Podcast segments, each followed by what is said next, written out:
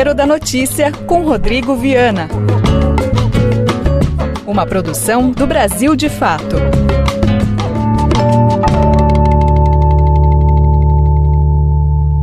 Um bom ensopado boliviano, o locro, um prato delicioso, típico dos Andes. Ou talvez a gente possa servir uma empanada mesmo, que serve tanto para comemorar a volta da democracia na Bolívia, quanto para saudar o gesto bonito do Papa argentino esta semana. Aqui no Brasil, o cheiro que vem da cozinha não é nada bom. A guerra da vacina lança o país num abismo e a elite continua fechada com Bolsonaro. Foi aprovado o novo ministro do Supremo Tribunal Federal por larga margem. O Tempero da Notícia está começando agora, trazendo também as últimas novidades sobre as pesquisas na campanha municipal. Receita da semana. Esta semana começou com um resultado surpreendente na Bolívia. A vitória arrasadora do MAS, Movimento ao Socialismo Partido de Evo Morales, no primeiro turno. O candidato de Evo, Luiz Arce, abriu uma larga margem, ganhou com mais de 20 pontos. Evo Morales, como a gente sabe, sofreu um golpe em 2019, está exilado na Argentina. A direita aprontou, perseguiu e, no fim das contas, um ano depois, o partido de Evo ganhou de novo. A direita reconheceu rapidamente a vitória do MAS, tanto a presidenta golpista Janine Áñez, como o principal candidato de direita, o Carlos Messa. E circularam vários vídeos na internet com a extrema-direita boliviana chorando depois da derrota.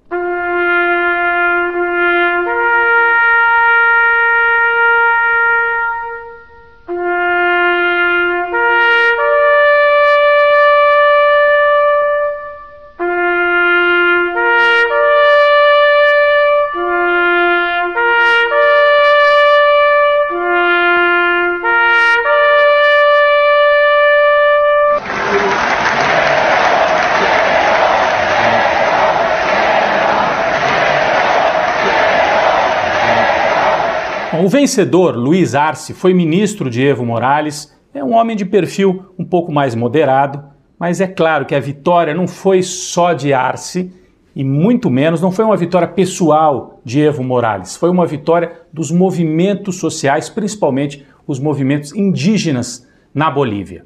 Evo Morales deu uma entrevista importante para o site Opera Mundi aqui do Brasil, logo depois da vitória, e disse o seguinte: o golpe de 2019 e a vitória agora em 2020 do MAS tem tudo a ver com a disputa pelo lítio, um, uma substância que é abundante na Bolívia e que é importante para a produção de baterias. Evo Morales disse o seguinte nessa entrevista: o golpe foi um golpe pelo lítio. As empresas norte-americanas reconheceram que financiaram o golpe de Estado. A luta da humanidade é a luta de quem controla os recursos naturais. Na Bolívia, graças à luta dos movimentos indígenas e dos movimentos nacionais, decidimos nacionalizar e recuperar os recursos para mudar a situação política do país. Vamos acompanhar um trecho dessa entrevista de Evo Morales. Senadores, empresas... As empresas privadas dos Estados Unidos reconheceram que participaram e financiaram o golpe de Estado na Bolívia. Está em todos os meios de comunicação. E eu quero dizer que a luta da humanidade é a luta de quem controla os recursos naturais. E na Bolívia, graças à luta dos movimentos indígenas e dos movimentos sociais, decidimos nacionalizar, recuperar os nossos recursos, recuperando para mudar a situação econômica do país e da política da América Latina. E da política da América Latina. Bom, aqui no Brasil, as pesquisas eleitorais mostram que esse exemplo da Bolívia tem ressonância. Onde a esquerda está unida, as chances são maiores. Porto Alegre, Manuela Dávila do PCdoB está em primeiro lugar, numa chapa com o PT, o vice é do PT. Belém do Pará, Edmilson Rodrigues do PSOL tem uma chapa ampla com PT, PCdoB, vários outros partidos de esquerda. Edmilson está também em primeiro lugar nas pesquisas em Belém do Pará. Em São Paulo e no Rio de Janeiro, a situação é um pouco mais complicada porque a esquerda está dividida. Ainda assim, novidades. O Datafolha que saiu esta semana mostra que em São Paulo, Russomano estava em primeiro lugar, despencou sete pontos em duas semanas. Bruno Covas é o líder, Russomano tem 20 e Bolo subiu, chegou a 14 pontos e pode ir ao segundo turno.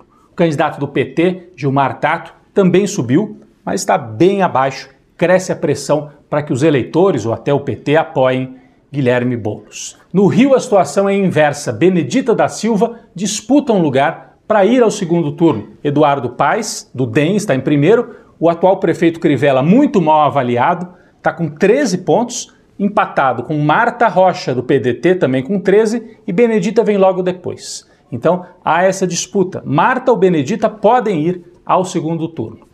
E Recife. No Recife, pode haver uma disputa entre dois candidatos da esquerda ou da centro-esquerda. João Campos, do PSB, lidera e Marília Reis, do PT, está em segundo lugar, mas é uma disputa muito acirrada. No campo da política, ainda, Lula mandou um sinal de que pode se entender com o PDT de Ciro Gomes. Lula deu uma entrevista para uma rádio da Bahia e depois publicou a seguinte frase nas redes sociais a esquerda é bloqueada pela mídia no Brasil. A Globo não mostra o PT, o PSOL e o PDT. Lula colocou o PDT no mesmo campo de esquerda que é bloqueado pela mídia brasileira. E eu tenho a informação de que nas últimas semanas Lula e Ciro voltaram a conversar. Ainda existem algumas rusgas, né? Ciro baixou um pouco a fervura, não tem feito mais aquelas declarações contra o PT e esses dois partidos são importantes, tanto na eleição municipal, que eles se entendam, como depois para 2022. No campo da extrema-direita, o Brasil vive uma triste guerra da vacina. Com mais de 155 mil mortos, Bolsonaro desautorizou o ministro da Saúde, o general Pazuello, que tinha dito que iria se entender com o governo de São Paulo, com o Instituto Butantan de São Paulo, que está fazendo testes para produzir a vacina que vem da China, Bolsonaro não quer saber disso. Desautorizou, diz que não vai permitir que se compre essa vacina produzida pelo Instituto Butantan, ainda em fase de testes, mas que vai ser produzida em breve. Bolsonaro claramente está alinhado com Trump. Trump está numa tentativa de se reeleger nos Estados Unidos, batendo muito nos chineses. Tudo que vem da China é ruim. E aí Bolsonaro entrou nessa, colocando em risco a saúde dos brasileiros. Lá nos Estados Unidos, a semana foi marcada pelo último debate entre Joe Biden e Donald Trump. O debate anterior praticamente não aconteceu, né? Porque foi um bate-boca, ninguém conseguia falar, o Trump interrompeu o tempo todo o Biden. Dessa vez, o Trump estava um pouco mais controlado, até porque pegou muito mal o que ele fez no primeiro debate. Ainda assim, a pesquisa CNN mostrou que Biden ganhou o debate. Os números são os seguintes: quem foi o ganhador? Para 53% dos entrevistados, Joe Biden do Partido Democrata e para 39% Donald Trump do Partido Republicano. É uma margem muito parecida com o resultado também das pesquisas de voto. Agora, como a gente sabe, nos Estados Unidos não vale o voto popular apenas. Muitas vezes quem ganha na urna não leva porque há um colégio eleitoral na somatória de todos os estados. Então, ainda há o risco do Donald Trump conseguindo ganhar por exemplo, na Flórida e na Pensilvânia, que são estados populosos, levar a vitória, apesar dele estar atrás. O Joe Biden agora é favorito para a vitória nos Estados Unidos. A pergunta que fica é: o que acontece com o Bolsonaro se o Joe Biden confirmar esse favoritismo e vencer? Bom, é por isso que o Bolsonaro tem feito esses movimentos aparentemente contraditórios. Ele se entende com o centrão, dá sinais de que está mais moderado, ele trabalhou para indicar o novo ministro do Supremo Tribunal Federal, Cássio Nunes, que foi aprovado com o voto do Centrão por larga margem. Então, sinais de que o Bolsonaro está jogando o jogo tradicional da política. Só que de repente ele vem e dá uma declaração dessa sobre a vacina chinesa, que é uma declaração para os bolsonaristas radicais. Então ele fica num pêndulo, vai um pouco para o centro e depois volta para a extrema direita. Na verdade, ele nunca saiu da extrema direita, é um jogo de sobrevivência. Bolsonaro sabe que se o Trump perder, ele vai passar por momentos muito difíceis aqui no Brasil e somado a isso nós teremos uma grave crise econômica com o fim do auxílio emergencial. O Bolsonaro tenta se equilibrar para sobreviver em 2021. Panela de pressão.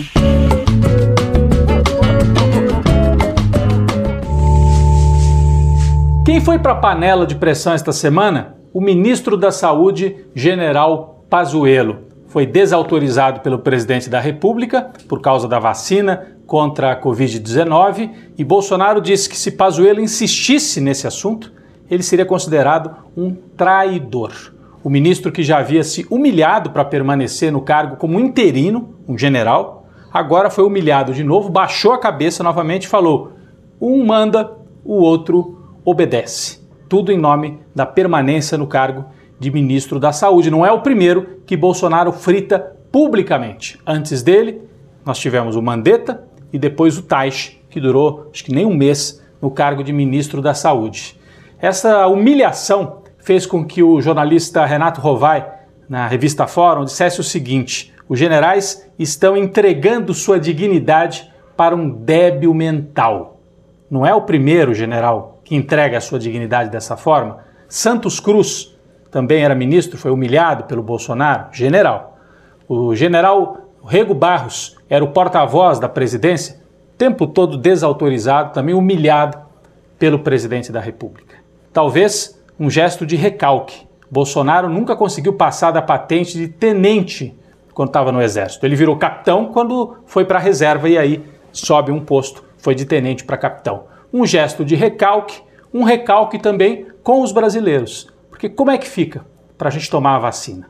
O governo de São Paulo tem dito que vai se acertar com outros governadores, mesmo sem a participação do governo federal, para que a vacina produzida pelo Instituto Butantan, assim que for aprovada, em parceria com os chineses, possa ser aplicada em todo o Brasil. Mas imaginem os governos estaduais sem a participação do Poder Executivo Federal. A que ponto nós chegamos? O risco que significa Bolsonaro para a saúde dos brasileiros. Um cafezinho para. O nosso cafezinho essa semana vai para o Papa argentino, o Papa Francisco, que deu uma declaração importante. Ele deu a bênção para a união civil entre homossexuais. Afirmou o Papa Francisco que todos têm direito a formar uma família. Parece óbvio, mas há séculos e séculos os homossexuais esperam esse acolhimento por parte da Igreja Católica. Você imagine alguém que tem formação cristã, que tem vontade, ou que tem espiritualidade ligada à Igreja Católica e se sentia excluído. Então é um gesto humanista, um gesto de acolhimento e verdadeiramente cristão para quem acredita. Não é? E o contraste com algumas lideranças religiosas aqui no Brasil é muito forte, né? Vamos lembrar da Flor de Lis, aquela pastora que é acusada de matar o marido, de tramar a morte do marido, uma família muito estranha, né? E o pastor Everaldo, outro desses aí que acusado de corrupção, foi preso. Eles se dizem defensores da família, fala em nome de Jesus Cristo, mas não tem nada a ver com Jesus. Muito importante a gente notar que há um movimento de evangélicos para mostrar que essas igrejas não precisam ser necessariamente ligadas ao dinheiro, a esse discurso conservador, a um movimento de evangélicos progressistas, para trazer também esse lado humanista que tem no Papa Francisco, que é católico, para dentro do movimento evangélico no Brasil. Inclusive, candidaturas de evangélicos de esquerda. É algo importante que a gente deve acompanhar, porque é fundamental para dar uma virada no Brasil nessa onda conservadora. A virada na Igreja Católica já aconteceu com o gesto do Papa Francisco acolhendo as famílias de homossexuais. Cafezinho para o nosso Papa. Você ouviu o programa Tempero da Notícia com Rodrigo Viana. Uma produção do Brasil de Fato. Você pode assistir essas e outras edições na TVT. Ouça também nas principais plataformas de podcast. Esse programa tem roteiro de Rodrigo Viana. Coordenação de rádio Camila Salmásio. Coordenação de projetos especiais José Bruno Lima. Direção política Beatriz Pasqualino e Nina Fidelis.